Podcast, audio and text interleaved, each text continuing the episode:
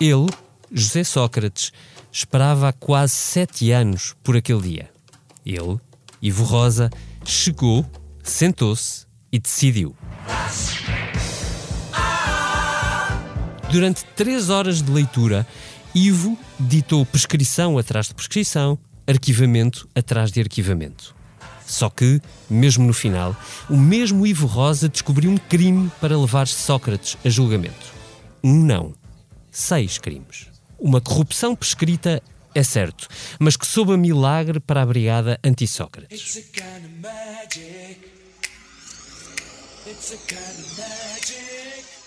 À saída, Sócrates ignorou esta parte e concentrou-se no que realmente desejava. Mas é claro que, terminada a sessão, logo houve quem lhe apontasse a manobra.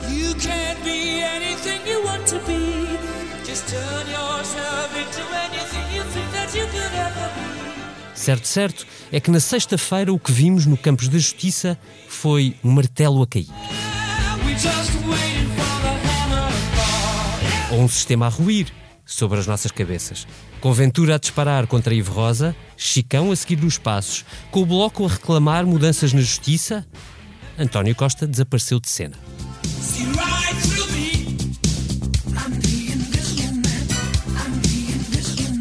E Rui Rio destapou a cortina da sua agenda judicial, acusando Marcelo e Costa de hipocrisia. É caso para dizer que o país político ficou neste estado. Mas nós aqui na Comissão Política não nos desviamos, nem nos perdemos. Seja bem-vindo. É capaz de ter chegado ao único sítio, à única comissão política com a cabeça no sítio neste momento. Se não, atente ao nosso segundo tema do dia, a extraordinária candidata do PSD à Câmara da Amadora, Susana Garcia, com Z. Hoje começo por chamar o Rui Gustavo, um dos jornalistas do Expresso que acompanhou desde o início esta Operação Marquês. Olá, Rui, e obrigado por teres aceitado o nosso convite. Olá a todos. Uma primeira dúvida para ti. José Sócrates saiu do tribunal a acusar o Ministério Público de manipulação política e a acusar os jornalistas de serem instrumento. Ouvindo a decisão de Ivo Rosa e tentando alguma imparcialidade, admites que ele tenha alguma razão de queixa? Ele tem alguma razão de queixa, mas não é certamente por manipulação uh, política. A razão de queixa que ele tem é que esteve sete anos a ser uh, investigado por um crime que, ao primeiro confronto com o contraditório, acabou por cair, uh, portanto, não resistiu ao primeiro, ao primeiro grande embate no, no, num tribunal, foi perante um juiz que é cético perante o Ministério Público as teorias do Ministério Público e tudo acabou por eh, ruir, tudo, ou quase tudo, e por isso é que não foi uma vitória, não, digamos, não foi uma grande vitória para José Sócrates, mas pelo contrário uma vitória de pirro, porque me parece que ficou uh, evidente que vai ser muito difícil escapar a uma, a uma condenação no futuro julgamento. Uhum. Uh, nós há muito tempo, aliás, desde que saiu a acusação do Ministério Público, que antecipávamos que seria muito difícil uh, as acusações de corrupção uh, sobreviverem. esta decisão, de alguma maneira, surpreendeu-te? Surpreendeu-me porque eu era, eu estava com a maioria a apostar que os crimes de corrupção cairiam todos, como acabaram por, por cair, mas no final o, o juiz Ivo Rosa acabou por inovar uh, falando de um crime que nem sequer estava descrito pela acusação, um crime que eu nunca tinha ouvido falar, de portanto, corrupção para acto não concretizado, confesso que nunca tinha ouvido falar de, de semelhante crime, e apesar de ter declarado que esse crime está prescrito, declarou que José Sócrates uh, foi corrompido, é corrupto, mercadejou com o cargo e terá que ser julgado por três crimes, por seis crimes, aliás, uh, crimes de branqueamento de capitais e de falsificação, e eu lembro-me que os crimes de branqueamento de capitais têm uma, uhum. uma moldura penal máxima de 12 anos prisão, não é uma pera doce. Não é de facto. Eh, nesta decisão, que foi lida durante mais de três horas, falou-se muito de prescrições de arquivamentos. Eh, também houve um tom do juiz bastante contestado posteriormente. O que é que te parece mais contestável nesta decisão? Eu diria que o, o Ivo Rosa também já foi vítima de, de, de, uma linguagem mais agressiva por parte, quer do procuradores do Ministério Público, já pediram para o afastar em vários processos, acusando-o de, de imparcialidade, quer dos tribunais superiores, que, que acusam de não, não querer pensar, não querer compreender, o que em, em termos jurídicos é uma, uhum. é, digamos, uma agressão verbal bastante, bastante, bastante forte, porque apesar de haver uma troca de galhardetes entre, entre os juristas ser algo que é semelhante aos políticos, há um tom que foi de certa forma ultrapassado, mas eu diria que não foi o, o, o Ivo Rosa a tirar o primeiro, o primeiro galhardete. Em relação às prescrições, uh, houve aqui um azar dos Távoras para o Ministério Público, foi que já depois de, de, de acusação ter sido feita e até depois da, da instrução ter iniciado, há um acórdão do Tribunal, de, do, Tribunal Constitucional que tem uma interpretação que eu admito que seja controversa de prescrição em relação aos crimes de corrupção, que dizem que os crimes, o prazo da prescrição começa a contar a partir do momento em que o corrompido aceita ser corrompido e não a partir do momento em que recebe alguma coisa. E, portanto, é com base nisso e que me parece que vai ser difícil rebater, se bem que isto uh, no, no, mundo dos tribunais é, é difícil ter. Uh, de dar uma, uma, uma, certeza absoluta ou ter uma certeza absoluta de alguma coisa, porque pode surgir agora uma interpretação diferente, até mesmo daquele acórdão, mas dá-me ideia era que o, o juiz Ivo Rosa não tinha mesmo outro, outra solução em relação à prescrição de, de, desses crimes. Hum. E o que é que te parece mais aceitável daquilo que eu viste? Olha, essa pergunta é, é um bocado difícil de responder. O que é que me parece mais aceitável? O que é que te parece mais lógico na decisão de Ivo Rosa? A decisão é lógica eh, se nós tivermos em, em conta o, o, pensamento e se conhecermos o pensamento jurídico de, de, de, Ivo Rosa, o surpreendente seria se Ivo Rosa tivesse mantido a acusação tal qual ela, tal qual ela estava na, na, feita pelo, pelo procurador Rosário Teixeira, porque o, o, Ivo Rosa nunca o fez, nunca manteve uma acusação nos termos em que ela, em que ela aparece, digamos assim, no, no uhum. debate instrutório, e não seria a primeira vez que o iria fazer. O que, o que, me surpreendeu e que acaba por ser, porque realmente é muito difícil de explicar, e, e o próprio José Sócrates teve sempre alguma dificuldade em explicar, foram aquelas entregas dinheiro por parte do Carlos Santos Silva e que o, o juiz Ivo Rosa acabou por arranjar ali uma maneira de salvar o, salvar, entre aspas, o processo, uhum. que foi eh, declarar que aquilo era uma corrupção alta que o próprio Ministério Público não tinha feito. Uhum. Isso, de certa forma, dito dessa maneira, quase parece que Ivo Rosa arranjou uma saída política para resolver o problema que tinha. Sim, jurídico. arranjou, arranjou uma, uma saída diplomática vá, para, para, para, o processo não se perder já tudo por imediato, como chegou a temer que pudesse acontecer. Uhum. Rui, uma última pergunta. Uh, o que eu vi, o que nós vimos e, e, o que temos aqui são duas justiças ou as duas faces desta Operação Marquês ainda podem ser conciliáveis? Nós temos que as aceitar, não é? Mas é um 8 e um 80 muito difícil de gerir. Não é fácil para. Olha, eu vou usar uma expressão que os, que os tribunais gostam muito de usar, que é o, o cidadão médio. Uhum. Uh, e portanto é muito, é, é muito difícil para o cidadão médio aceitar, seja lá o que isso for, que um mesmo juiz valide todos os, os passos da acusação, vá acompanhando e vá dizendo, vá dando o acordo a, a, tudo, e depois outro juiz não dê acordo a praticamente nada. É, é um 8 e é um 80 de um, ou as duas faces de uma mesma moeda, mas que é, é difícil é difícil de aceitar e de compreender e provavelmente alguma coisa vai ter que mudar de, depois disto, ou então não, porque também já tivemos, já, nos, já ficámos tantas vezes estupefactos com decisões judiciais e as coisas não mudaram, não mudaram assim tanto, Portanto, não sei se é desta. Rui, obrigado pela sinceridade e obrigado pelas Adeus, respostas obrigado. claras. Obrigado, até já. Fechado o prólogo com o Rui Gustavo, declara aberta a reunião da Comissão Política. Hoje temos, como sempre, o Vítor Matos, meu parceiro nesta aventura, ele que antecipou o terremoto político e judicial que se estava a adivinhar. Olá, Vítor. Olá, sou um sismógrafo. Isso. Convidei também o João Vieira Pereira, diretor do Expresso, com quem ainda nem consegui discutir isto tudo. Olá, João. Não, é, aqui está a oportunidade. Ora, Olá é a todos. É isso. E também chamei a Rita Diniz, que acompanha o partido que foi mais veemente na condenação da justiça até agora. Olá, Rita. Alô. João, vou começar por ti. Isto é mesmo um terremoto? Pergunta 1. Um. E pergunta 2. E agora, depois disto tudo? Então, olha, uh, pergunta 1, um, ou resposta 1 um, um à pergunta 1. Um que já tem duas respostas. um, e aparentemente, um, e eu, como identificando como cidadão médio relativamente a estas questões, que às vezes ficamos muito perdidos nas questões da justiça, eu acho que a primeira impressão é que realmente é um terremoto. E eu estava a ouvir eh, na semana passada, na sexta-feira passada, uh, o Ivo Rosa, e a mim só me parecia que havia um castelo de cartas que ruía. Uh, por ali abaixo. E a primeira reação foi exatamente essa, e acho que to todos que acompanharam tiveram essa reação, de que havia aqui um terremoto porque tudo aquilo que nós tínhamos pensado ao longo de, tempo, de tempos e tínhamos lido e, e, falado e ouvido sobre a questão da, da acusação de José Sócrates estava completamente estilhaçada uh, por um, não é por alguém, não é por um mero. Uh, uma pessoa mediana, é por uma pessoa, um juiz uh, Sim, considerado. Não, não, foi por um cidadão médio. Não, não foi, foi um cidadão médio, foi, um... foi um cidadão acima muito disso que destruiu completamente uma, uma acusação. E, portanto, essa é a primeira reação. Mas passado um pouco, e, e depois é preciso falar com quem entende, falar com quem entende de assuntos de justiça, e nós, uh, indo ao resultado da coisa, ela é muito pior do que, para José Sócrates do que aquilo que a gente tinha imaginado. Não porque caíram cento e tal crimes da acusação toda, uh, do, do, dos vários arguídos, mas porque restaram sobre José Sócrates seis crimes apenas, mas que são seis crimes muito importantes seis crimes eles que o podem levar, caso seja considerado culpado, e segundo aquilo que nós ouvimos de, de, de Ivo Rosa, há uma grande, elevadíssima probabilidade disso acontecer, ele pode ser condenado a muitos anos de prisão. Primeiro ponto.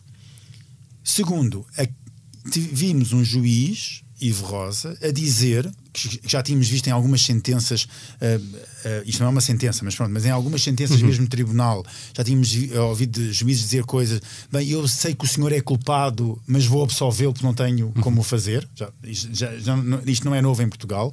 E ali tivemos Ivo Rosa a dizer exatamente isto. Eu sei que o senhor fez isto, mas por, por uma série de, de pormenores técnicos eu não o consigo pronunciar neste processo. Portanto, ele disse sim, o senhor é corrupto, foi corrompido, mas eu não o consigo acusar. E, portanto, uhum. isto, isto uh, o José Sócrates pode, à saída da, de como o fez, não é? à saída das declarações uh, que fez, pode passar por cima disto, como passou por cima de muita coisa ao longo da vida. Mas nós não nos vamos esquecer, nem nunca se vai esquecer exatamente que, que, que aquilo foi dito e não vamos esquecer do, do, do julgamento pelos, pelos crimes que aí vêm. Portanto, eu percebo a, a, a, sensação de terremoto, tivemos todos essa ideia, mas depois o resultado não é tão mau, não é tão mau como parece. E aliás, vamos recuar anos atrás. Vamos recuar todos estes anos que duraram a investigação. E repetidamente foi dito por muitas pessoas que seria extremamente difícil apanhar José Sócrates pelo crime de corrupção. Uhum. Isso foi dito taxativamente e que era muito difícil conseguir provar o crime de corrupção e que ele te, iria ser condenado por algo mais leve ou não é mais leve, porque neste caso até o de branqueamento nem sequer é tão leve em termos de pena, mas, algo diferente. E foi exatamente isso o resultado que aconteceu de, todo este tempo depois. Portanto, eu não vejo isso como, como um terremoto. Acho que é um terremoto, sim, para a justiça. E, portanto, aqui é a segunda parte Aí da resposta. Aí entrava o e agora. Exatamente. Para a justiça, porquê? Porque temos uma guerra de galos, na justiça entre dois juízes, Ivo Rosa e Carlos Alexandre, completo, isso é nítido, feito à custa essa guerra de uma acusação que devia ser à prova de bala e que, e que no fundo era uma acusação que, segundo Ivo Rosa, um dos galos, naquele poleiro que é o, o chamado Ticão, um daqueles galos destrói completamente uma acusação e destrói toda uma equipa de procuradores do Ministério Público uhum. e utiliza adjetivos como. Aliás. Uh, desculpa? João, aliás, só só que tu estás a dizer, eu acho que uma das questões mais graves nisto tudo é parecer, parecer, pelo menos foi isso que transpareceu, que uma decisão desta gravidade, em parte, é tomada que parece com uma guerra pessoal do juiz com o outro juiz e do juiz com aqueles Victor, procuradores. Parece, se não é, parece muito.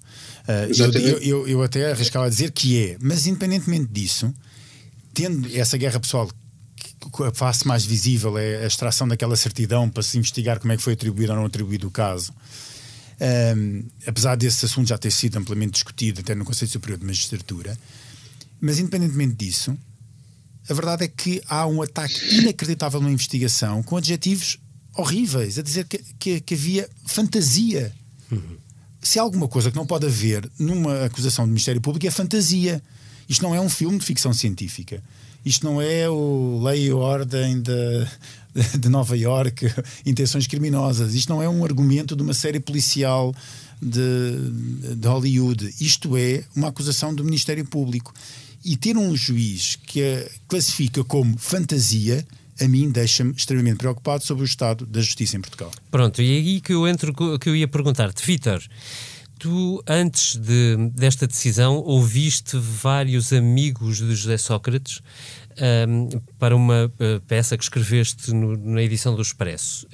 Eu queria te perguntar se tu achas que, ouvindo esta decisão e sabendo como é que eles pensam e como é que o próprio José Sócrates uh, argumenta sobre a construção deste caso, se depois de ouvir Ivo Rosa ficaste mais ou menos convencido de que tenha havido uma espécie de uh, braço de ferro para uma acusação política contra ele uma acusação política contra ele é a tese dele, não é? Certo. É a tese dele. E, e, e o que eu te pergunto é, ouvindo o juiz Ivo Rosa destruir uma boa parte da acusação, 90%, se acho, fica acho, isso. Acho, acho que não, porque apesar daquela arenga toda e dos adjetivos, da adjetivação inusitada do juiz, uhum.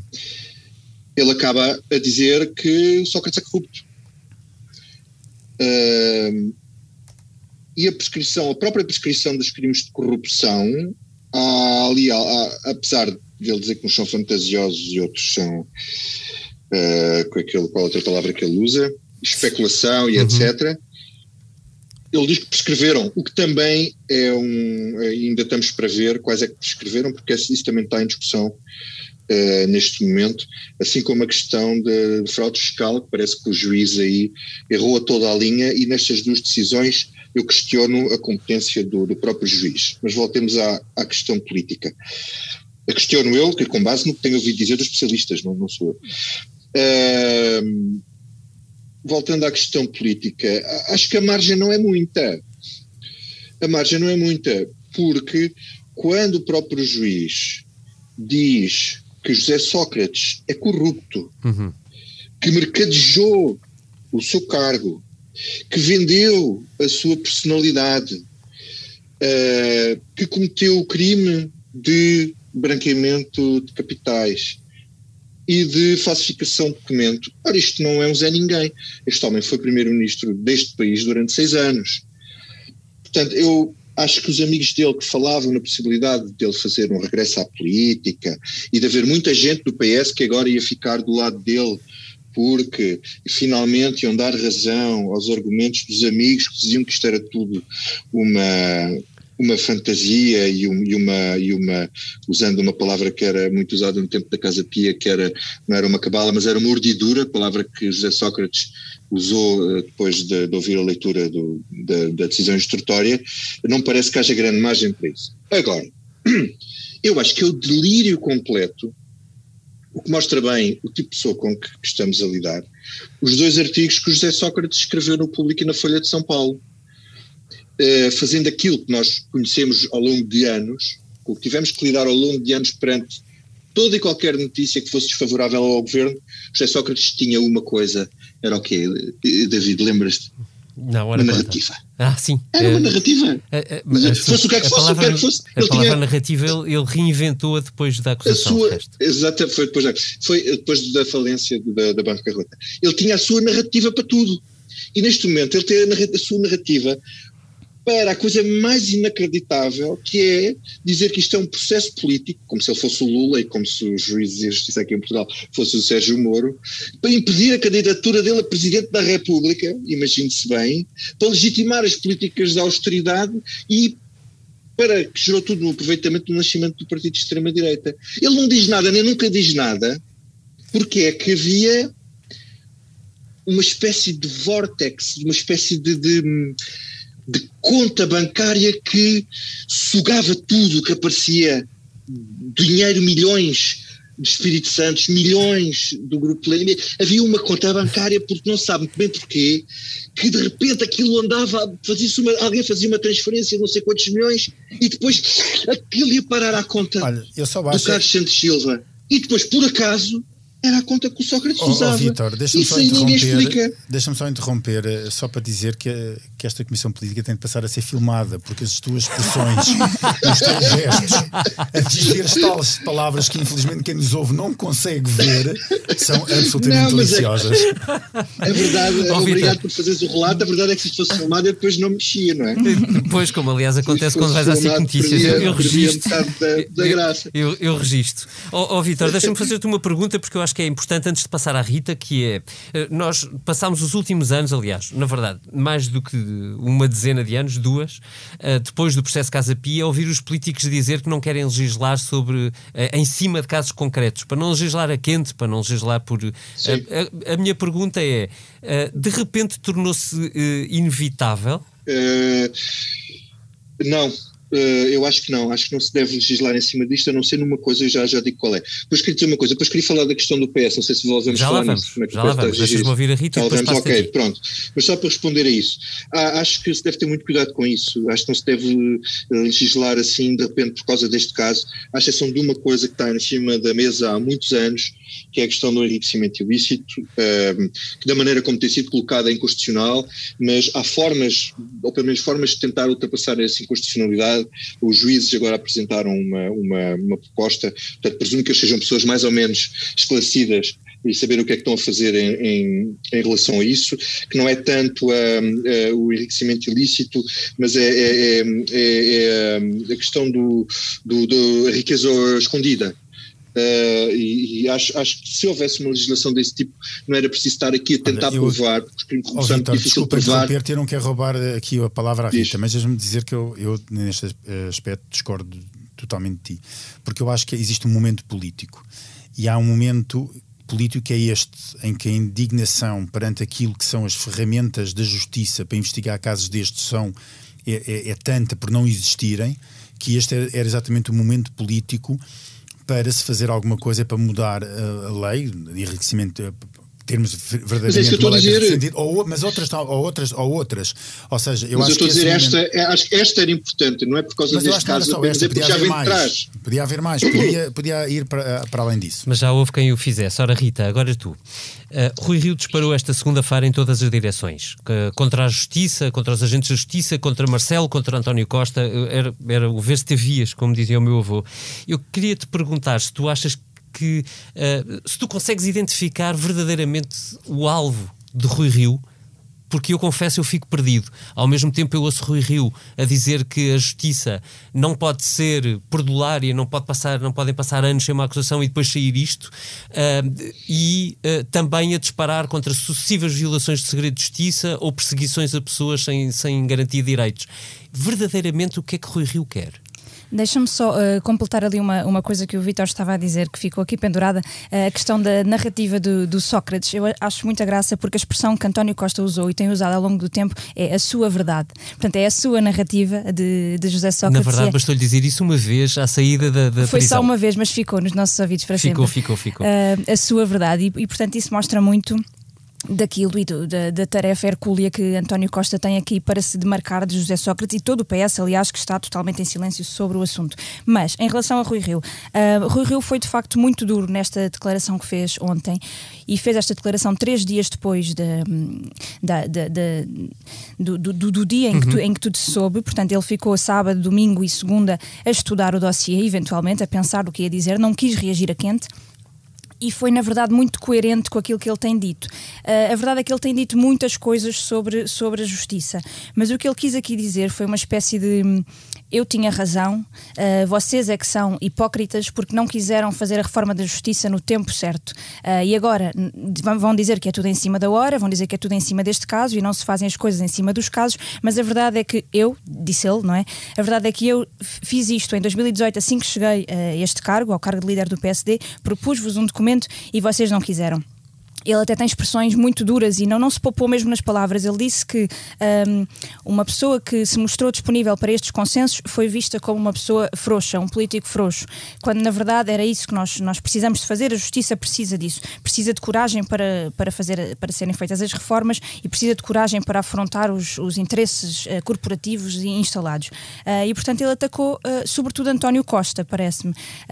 também deixou ali uma indireta a Marcelo Rebelo de Sousa, nunca disse os nomes, nem de António Costa, nem de Marcelo Rebelo de Sousa, deixou ali uma indireta quando uh, Marcelo disse esta semana na semana passada digo que hum, o que está a acontecer é a justiça a funcionar e, e o Rio pegou nessa frase para dizer é, é a hipocrisia dizer isto, uhum. porque a justiça assim não está a funcionar. Quando o povo não entende a justiça, significa que a justiça não está a funcionar. Quando a justiça tarda, significa que não está a funcionar. E o mesmo para quem diz que há política o que é da política, há justiça o que é da justiça, isso é hipocrisia, porque não há política o que é da justiça sim, porque cabe à política hum, dar o quadro legislativo necessário e os meios técnicos e o humanos necessários para a justiça funcionar plenamente. E, portanto, é aqui que Rui Rio diz que uh, não sacudam responsabilidades, ele põe-se de fora deste leque dos responsáveis políticos, fica no alto de quem uhum. tinha razão e, e aponta o dedo a todos. Eu percebo isso politicamente, mas a verdade é que Rui Rio tem um histórico sobre, de, um posicionamento histórico sobre matérias de justiça, que já vem de há bastante tempo,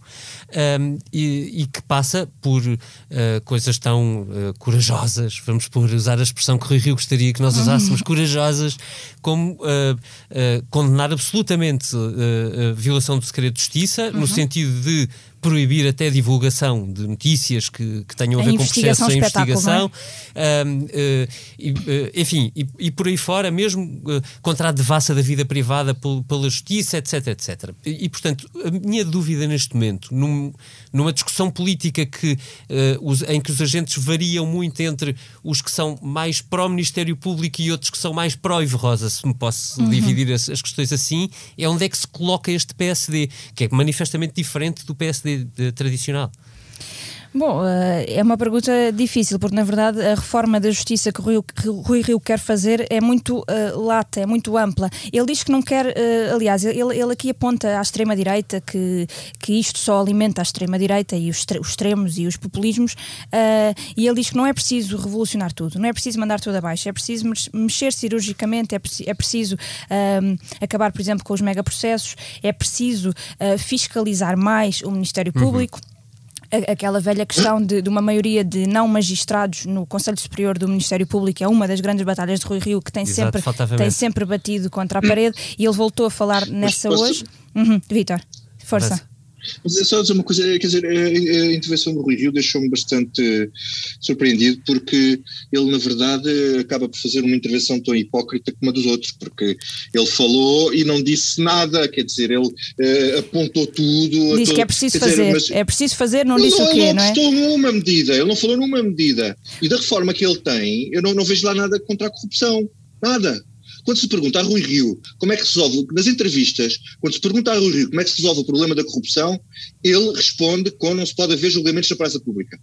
É pá, aconteceu várias vezes, Sim. sistematicamente.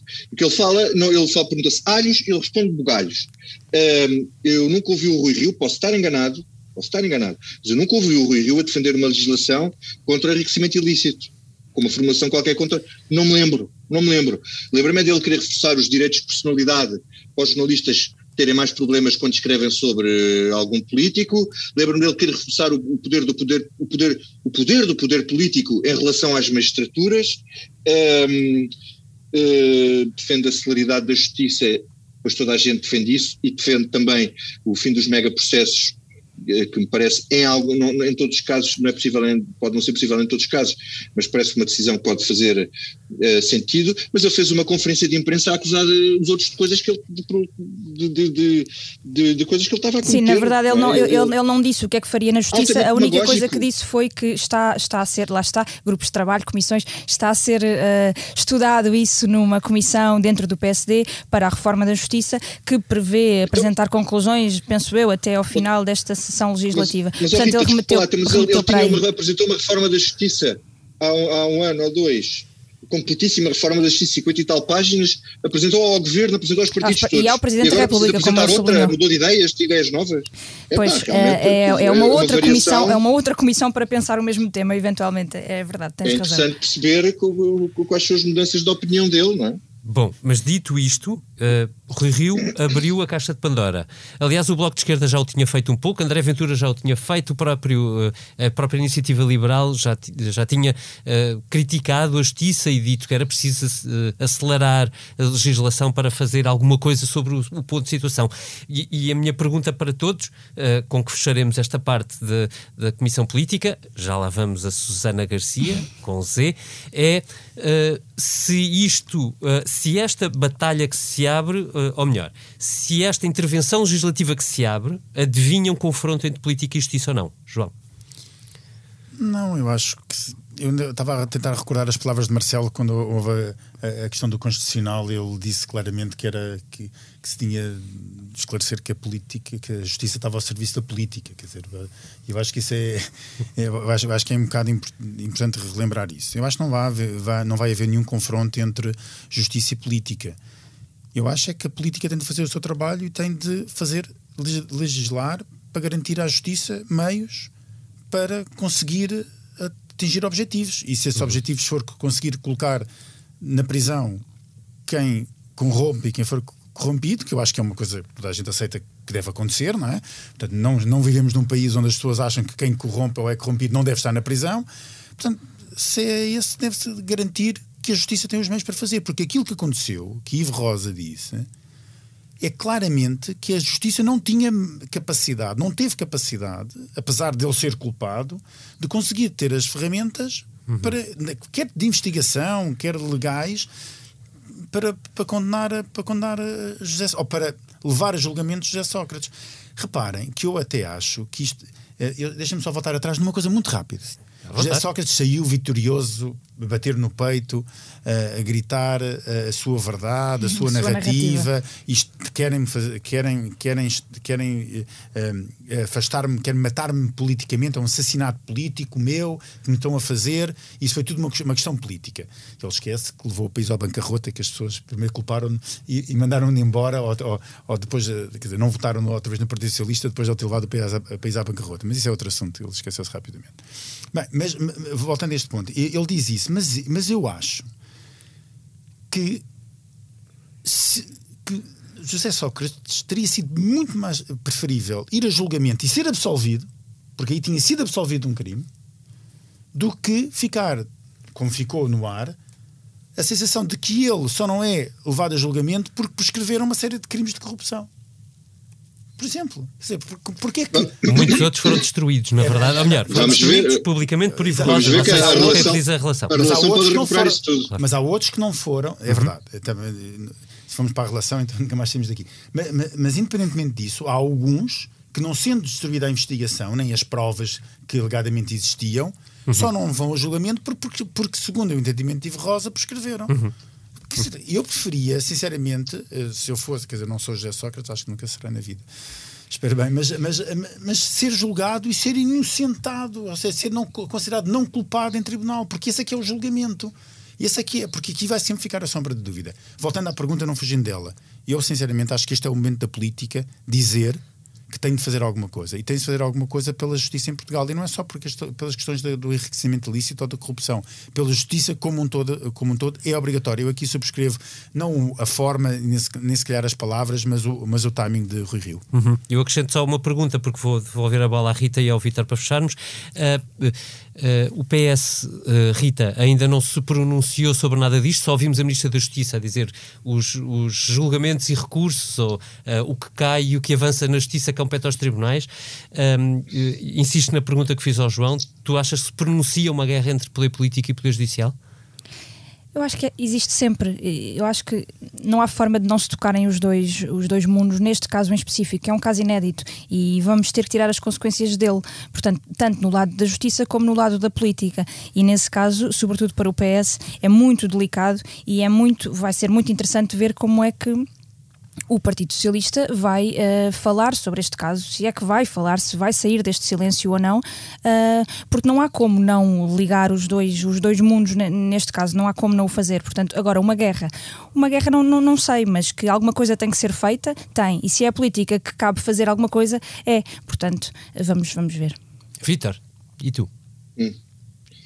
Olha, eu, eu, eu acho que. No Uh, eu não, não, não depende de, das medidas que devem ser tomadas, porque parece-me que os, os, chamados operadores da justiça têm todo o interesse em que estas coisas não aconteçam e que não tenham aí gente a fazer petições para remover juízes e coisas do género e querer justiça popular. Acho que ninguém deseja isso e acho que toda a gente quer que as coisas uhum. uh, funcionem e funcionem bem. Acho que ninguém ganha com isto, mas são os advogados. Eh, quanto ao PS, eh, eu acho que é, é, muito importante. Este silêncio do PS é ensurdecedor e eu acho que é politicamente grave. Porque naquelas palavras do António Costa, do à justiça o que é a justiça, a justiça o que é da justiça, sim senhor, a justiça tem tratado. Mas depois há a parte do a política o que é da política. E a política, o que é da política, é fazer uma apreciação política do caso. Até o próprio juiz disse prestar contas em termos políticos não é o mesmo que prestar contas à justiça. E o que tem acontecido é que o PS, o, o António Costa fez uma coisa bem feita, aquela coisa da sua verdade, não sei o quê, conseguiu blindar o partido e proteger o PS disto tudo, mas falta-lhe fazer uma coisa e faltou-lhes fazer uma coisa que é uma apreciação política e uma condenação política de António Costa. Eles fizeram isso de uma certa maneira, mas foi dizendo que isto era tudo uma desonra, isto era tudo uma desgraça, isto era tudo uma vergonha, se os casos fossem provados. Aliás, eu acho que vale a pena dissecar aqui uma, a frase de António Costa, a última que ele disse sobre isto, que é, foi quando soube do caso Manuel Pinho. E disse isto sobre Sócrates, sobre Pinho e depois sobre Sócrates. Se obviamente aqueles factos forem provados, se obviamente aqueles factos forem provados são uma des... não, peço desculpa. Ele diz que se obviamente aqueles factos em relação a Sócrates forem provados são uma desonra para a democracia. E depois diz que se não vierem a ser provados é boa demonstração que o sistema de justiça funciona. Isso é uma honra para a democracia. Portanto, se Sócrates é corrupto, e nesta fase temos o juiz a dizer que ele é corrupto, isto ainda não transitou em julgado, um, se é corrupto, uh, mercadeja o lugar, fez branqueamento de capitais, gostava de saber se António Costa pode dizer que isto é uma desonra para a democracia já, ou se vai esperar que isto uh, passe a trânsito em julgado e adiamos a declaração dele para 2036. Ou se não vieram a ser provados e se ele acha que este festival todo do juiz Ivo Rosa, da maneira como eventualmente funcionou a investigação do Ministério Público, se isto é uma honra para a democracia, como ele nos disse, que ver a democracia e a engrenagem da, justiça a funcionar era uma honra para a nossa democracia, independentemente do resultado.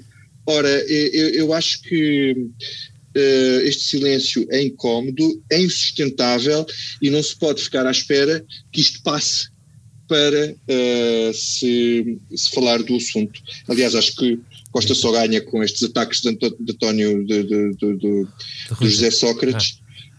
e, e, tinha vantagem em, em matar este assunto de uma vez. Hum, mas ele ainda tem Sócrates dentro do PS, diria eu.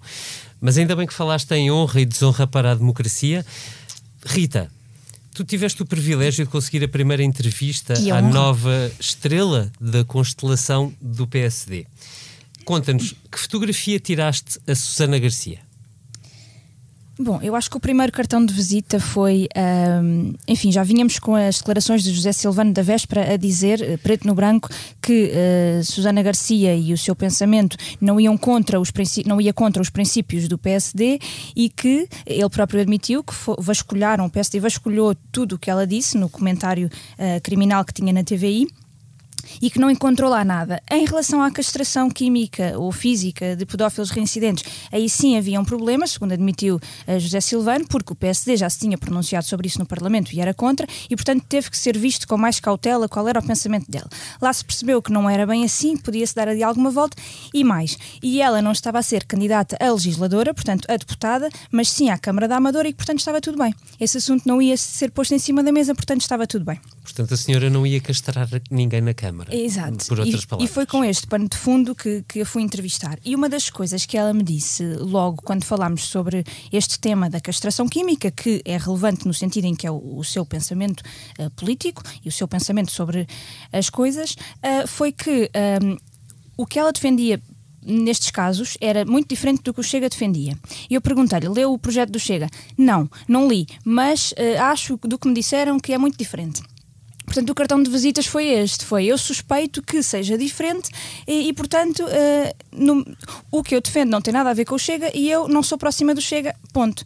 Ela diz as coisas desta forma, da mesma forma que diz: eu não sou racista, eu não sou xenófoba, fim. Uh, e isto chega para o PSD dizer que ela não é racista, que não é xenófoba, que não defende a castração química, porque ela diz que não o faz. Mas depois, quando vamos ouvir e vamos, vamos tirar o novelo todo, percebemos que está lá tudo. E.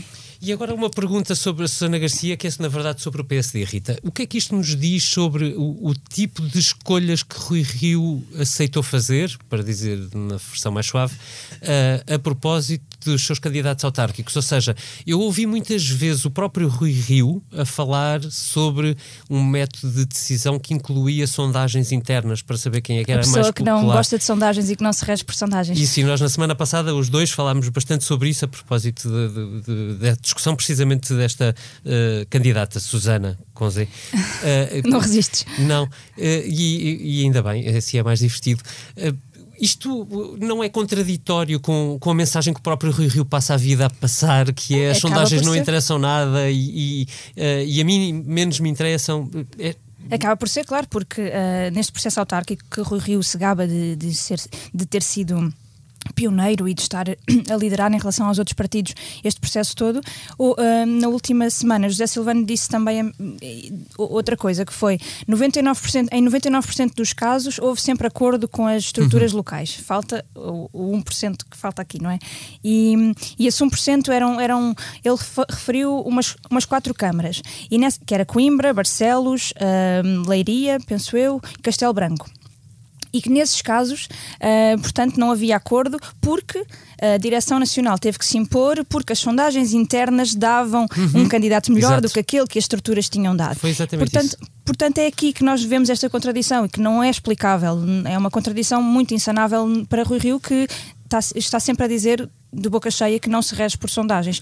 Em relação à Susana Garcia, uh, não sei se foi uma questão de sondagens, porque foi mesmo a escolha das estruturas locais, uh, uma, uma, escolha bastante um, uh, veemente e convicta, exato, não só da Conselhia como também da Distrital de Lisboa, um, que de facto não se percebe, não se percebe porque, por um lado, deixaram para a última e Rui Rio ficou um bocadinho sem cara, talvez não quero estar a, estar a defendê-lo, mas ficou um bocadinho sem cara para dizer que não ir contra as estruturas locais, mas, uh, por outro lado, não se coibiu de o fazer noutros uhum. sítios. Portanto, ele quis esta candidata, mas não seja por teimosia, porque todo o comentador estava a dizer mal da candidata. Portanto, ele quis esta candidata porque viu também que ela era, uh, lá está, furava este politicamente correto que Rui Rio detesta. Um, e que, portanto, não via mal, vasculhou, vasculhou, vasculhou e no meio daquilo tudo que ela diz sobre tantos temas que nos fazem comichão, não encontrou nada de mal. Eu acho que foi de facto por teimosia. Uh, uh, mas o que é que isto diz do PSD? Diz muita coisa e o PSD de Rui Rio, que está sempre a dizer que quer ser moderado e que quer estar ao centro, não é isso que está a fazer com isto, não é de nada disso que está a fazer com isto, portanto, não, não percebemos. Fica por explicar esta escolha, como ficam por explicar outras. Uhum. João, foi mais um tema que nós ainda não conseguimos discutir os dois e eu curioso, ah. o que é que tu achas disto? Olha, eu, João com J, acho que acho que acho que o Rio Rio vai se arrepender. Eu acho que o Rio vai se arrepender de ter, ter uh, aceitado Susana Garcia como candidata do, à Amadora pelo PSD. Não por causa do resultado que ela possa vir a ter, mas porque um dia, como, como, como diz o, o povo, pela boca morre o peixe e um dia a Susana Garcia vai dizer alguma coisa que o PSD se vai ter de retratar. Eu acho inacreditável. E nós já vimos este filme, não é? Já, já vimos este filme em Louros, é tal e qual. Um, uh, se bem que em Louros uh, a situação é um bocadinho diferente, ou seja, foi mais uh, Louros que criou a personagem, o resultado de Louros que cria a personagem do que a, do que a personagem já existia antes de, de, de existir Louros. Mas sim, mas já vimos este filme. E há outra, e há outra questão uh, aqui que eu acho absolutamente inacreditável, que é a desculpa exatamente uh, que a Rita já referiu aqui, da questão de Susana Garcia serve para a Amadora, mas Susana Garcia não serve para o Parlamento.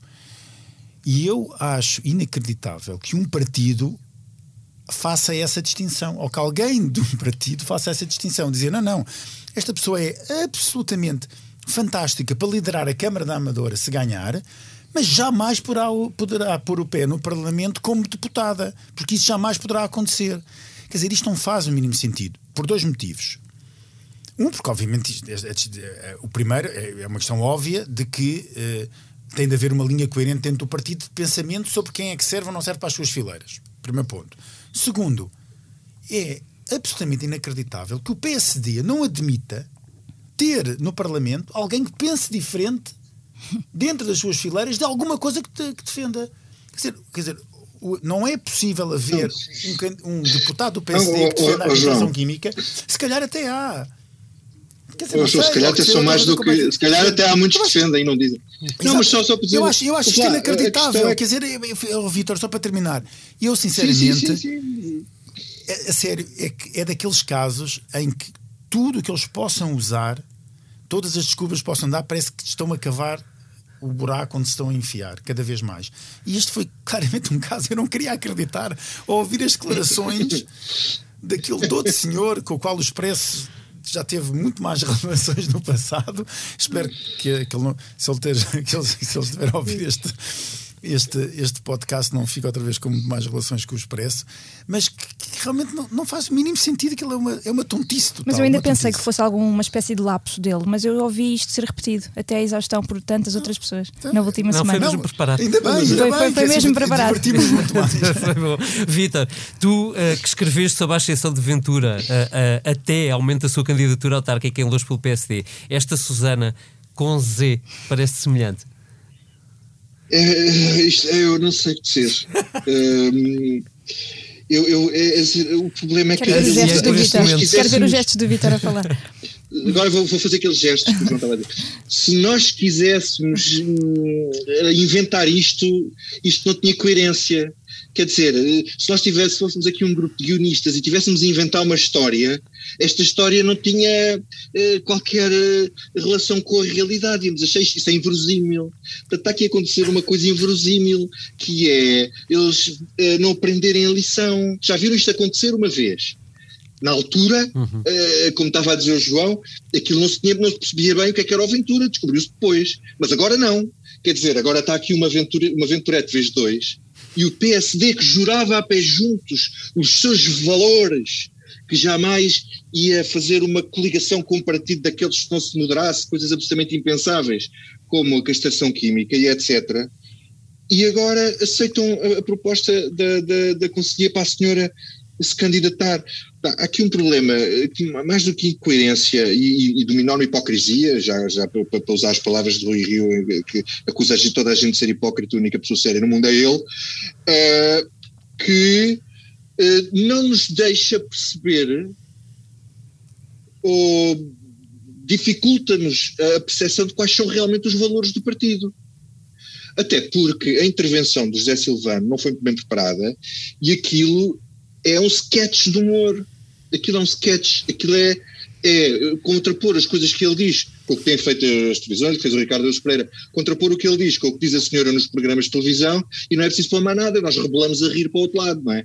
Uh, isto não é bom, não é ou bom para chorar, o partido, mas também não, não é bom para o PSD, tudo bem, mas isso é lá com o PSD. Mas isto não é bom para a política, porque isto descredibiliza uh, um partido como o PSD. Um, e, depois aquela justificação uh, de mal pagador dizer, não, calma aí, então, não, não, não, para deputada não, a hora é essa era só que faltava. É para a Câmara ali, para aqui, para a Câmara da Amadora, tanto faz. Quer dizer, se tivesse um bocadinho de juízo, se tivesse um bocadinho de juízo, pensavam que não havia necessidade de candidatar aquela senhora à Câmara, já que é uma Câmara difícil de ganhar, eh, e se ganharem com ela vai ser um problema grave ao PSD. Portanto, mais valia porem um candidato eh, fraquinho, mas aceitável. Ah, mas quer dizer que admitiste que ela não é um candidato fraquinho. Ela não é uma candidata para mim? Ah, não, não, não, não, tu disseste é que mais valia terem posto um candidato fraquinho. Quer dizer que estás a dizer que ela não é uma candidata fraquinha. Ah, não, se calhar vai ter mais votos do que, do que um candidato fraquinho, admito que sim.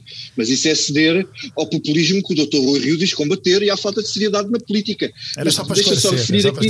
Ainda, ainda bem, falei, agora lembrei-me de uma coisa: é que isto juntando à questão do futebol e pôr uhum. o, o, o, o, o Oliveirinha no, na, na Câmara de Gaia dizer que o homem não tem nada a ver com o futebol, esconder ou não se lembrar, por acaso esqueceu-se naquele dia, dizer que ele é o maior acionista do Futebol Clube do Porto, no Conselho onde o Futebol Clube do Porto tem o seu centro de estágios, é de loucos. E abrir a porta ao, ao, ao doutor Isaltino com uma coisa que também não é nada hipócrita, que é não apresentar candidato, que é para ver se ele ganha, e depois ainda... Epá, eu acho que isto é tudo mal demais para ser verdade. Ainda vamos ver como é que vai ser dado esse apoio ao Isaltino, mas, mas vai ser dado certamente. Chegará o momento Vamos lá ver o que é que não vos sai da cabeça. Uh, vou começar eu porque ainda pego no, no, no, no Ivo Rosa. Okay. Porque eu estive a moderar e, portanto, não podendo comentar okay. coisa. Uh, tu tinhas. Johnson, Johnson. Johnson, Johnson, Johnson. Desconfinamento também. Desconfinamento. Vitor, o que é que não sai da cabeça?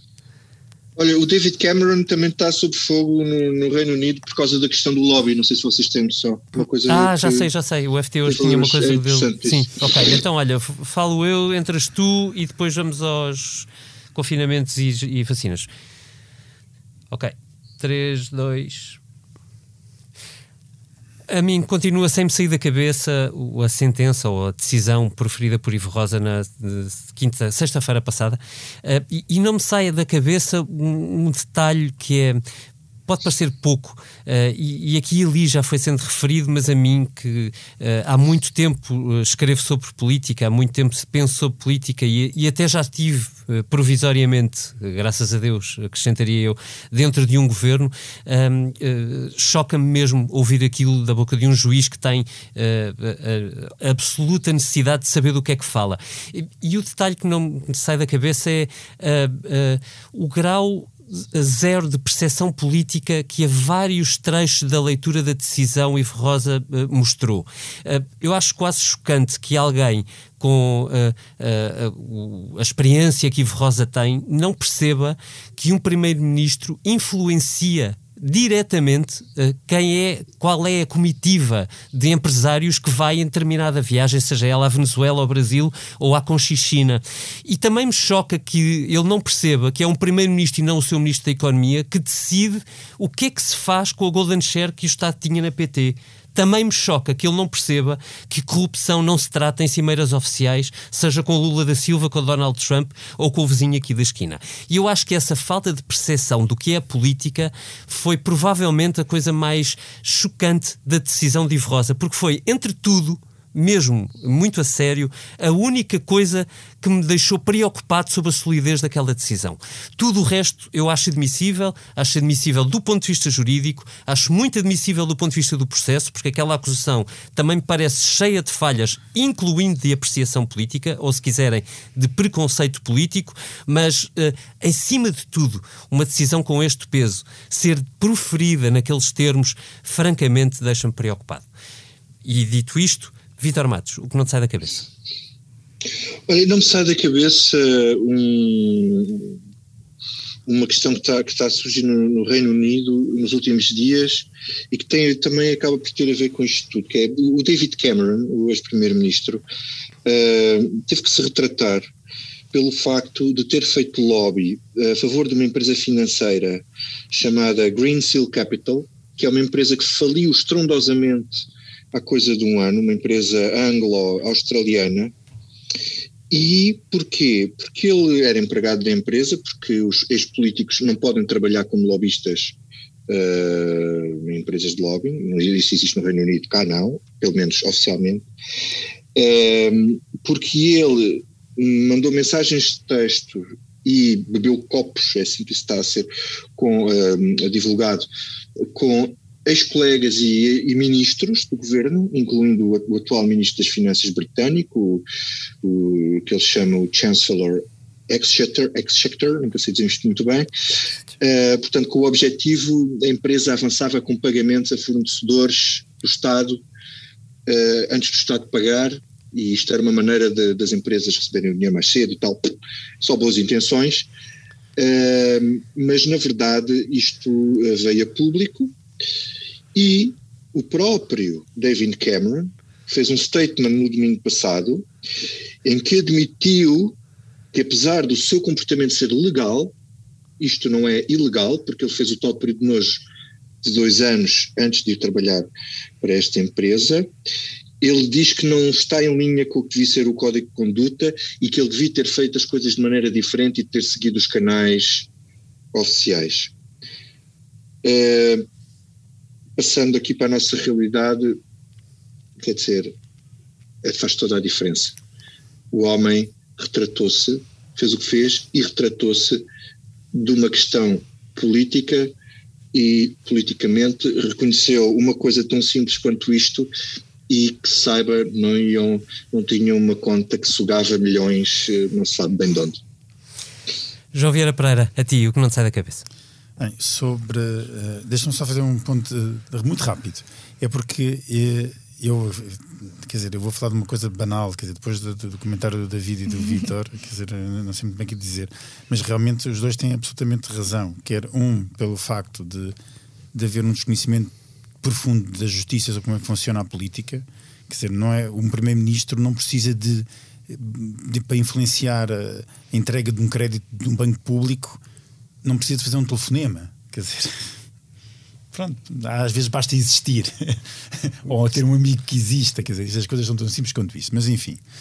Não, não, estou dizer, não estou a dizer que foi o caso, estou a dizer que hipoteticamente pode Exato, acontecer. Era exatamente esse o meu ponto. E uh, relativamente ao, ao, ao, ao Vitor, é exatamente isso, quer dizer, uh, os exemplos que nós levamos, as chapadas de luva branca que levamos de, de comportamento de outros políticos, uh, principalmente do norte da Europa, relativamente ao, ao português, é, é, é, inacreditável. Mas pronto, mas voltando ao, ao, ao, que não me sai da cabeça, uh, agora são essas duas coisas, mas antes de entrar nesta sala que não me saía da cabeça, era re, realmente o facto de uh, a Johnson Johnson ter apresentado esta semana mais um, quer dizer, começar a haver dúvidas agora da, da vacina da Johnson Johnson, que dizem que já há casos nos Estados Unidos em que estão a travar a vacinação porque houve mais uns coágulos, seis casos de coágulos em, uhum. em, em mulheres que preocupam, etc. De Johnson Johnson ter anunciado esta semana que vai atrasar a entrega de vacinas e de repente temos Van der Leyen a apresentar um plano de vacinação na europeu que vai até 2023. Portanto, quer dizer, de repente eu lembro-me de, de andarmos todos a dizer: bem, este verão já vai ser diferente, este verão já vamos estar todos muito mais livres, etc.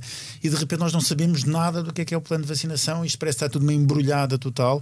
A Europa, numa embrulhada maior ainda do que está, do, do, do que está uh, o, o mundo inteiro a marcar passo, uma velha Europa a marcar passo, uh, que é precisar muito da vacina e não conseguir uh, obter resultados. E isto não, realmente não me sai da cabeça.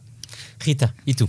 O que não me sai da cabeça vai muito em linha com o que o João acabou de dizer. É a ideia de que nunca mais vamos deixar de sentir medo. É o, é o que parece. Ainda hoje ouvimos ah, na reunião do Infarmed os especialistas dizerem que dentro de duas semanas a um mês, se continuarmos neste ritmo, vamos chegar ao limiar da matriz de risco. Então o que é que isto significa? O que é que estamos a fazer de mal? Estamos a abrir aos, aos pouquinhos, aos, a conta-gotas, como diz o Primeiro-Ministro, uh, e mesmo assim estamos a aproximar-nos ali do risco. Então o que é que falta? Além das vacinas, que é todo um problema gigantesco, uh, falta testar, falta uma, uma, testagem massiva como deve ser, falta testar mais nas escolas, falta o quê? Uh, de facto já passou um ano e tal e continuamos sem perceber como viver com este vírus e temos que começar a perceber, de facto, como é que isto se faz, porque as pessoas têm que continuar a viver, uh, estamos aqui a, a, viver e não podemos viver permanentemente com este medo. Portanto, claro que é preciso cuidados, mas é preciso, sobretudo, uh, medidas uh, preventivas para esses cuidados, para podermos mexer-nos, porque senão vamos ficar parados para sempre e isso não, já não dá, já não dá mais. Pois já não dá. Esta foi a sua comissão política, como sempre feita com a ilustração do Tiago Pereira Santos e hoje em estreia, com a edição sonora do João Luís Amorim. Para sair em beleza, lá está, deixo com a mesma banda sonora que nos acompanhou hoje. E uma dúvida que nos ficou: será esta a nossa justiça?